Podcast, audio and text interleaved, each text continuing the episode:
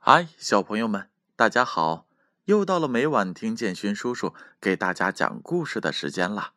今晚建勋叔叔要给小朋友们读《习惯启蒙故事》这本书。这本书是由中国纺织出版社出品的，编著是杨小黎。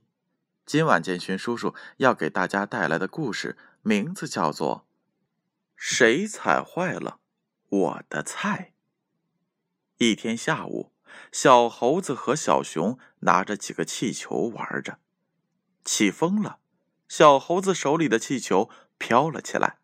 小猴子和小熊着急的追着，气球一会儿飞得高，一会儿飞得低，他们也跟着气球一高一低的跳着。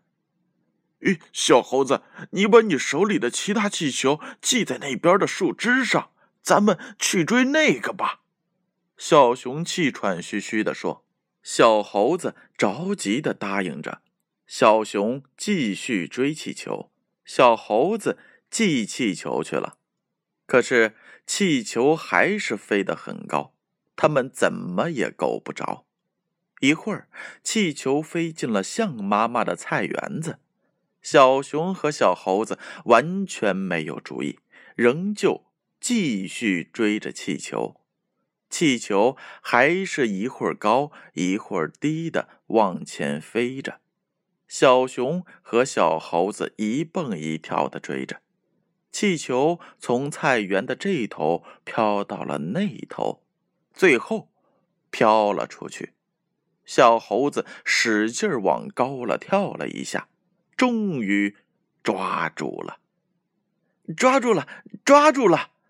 小猴子蹦蹦跳跳的说：“快看，小猴子，咱们都跑到了象妈妈菜园的这头了。”小熊大口喘气的说：“是啊，咱们再返回去吧。”小猴子伸着舌头说。最后，他们高兴的回家了。第二天，小熊正在睡觉呢。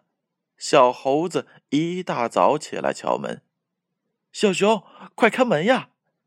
小猴子着急的喊着：“呃，什么事儿啊，小猴子？”小熊揉揉眼睛说：“象妈妈的菜园被人踩了，很生气。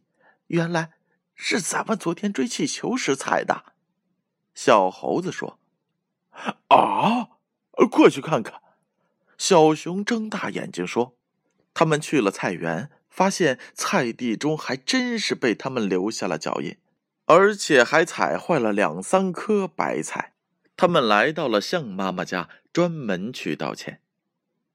象妈妈，对不起，我们不是故意的。”小熊低着头对象妈妈说：“是啊，象妈妈，为了弥补我们的过失，我们想帮您。”拔菜园里的草作为补偿，请求您的原谅。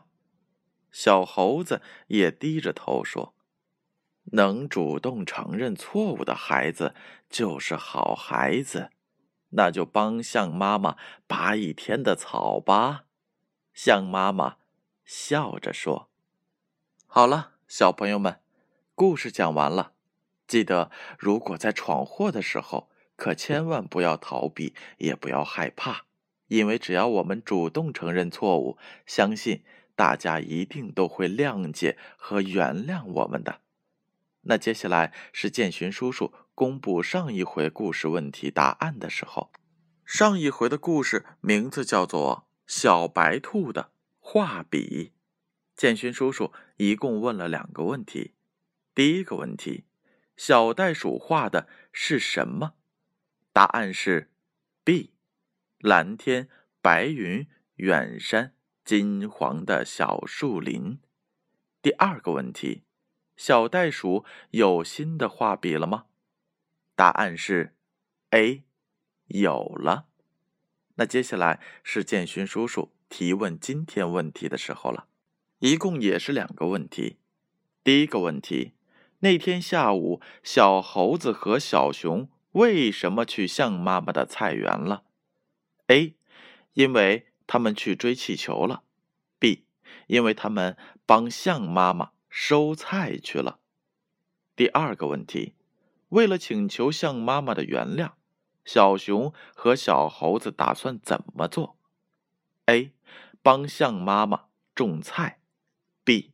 帮象妈妈拔草。正确的答案将在下回故事当中揭晓。接下来的时间，闭上眼睛，乖乖的睡觉吧。让我们明晚再见。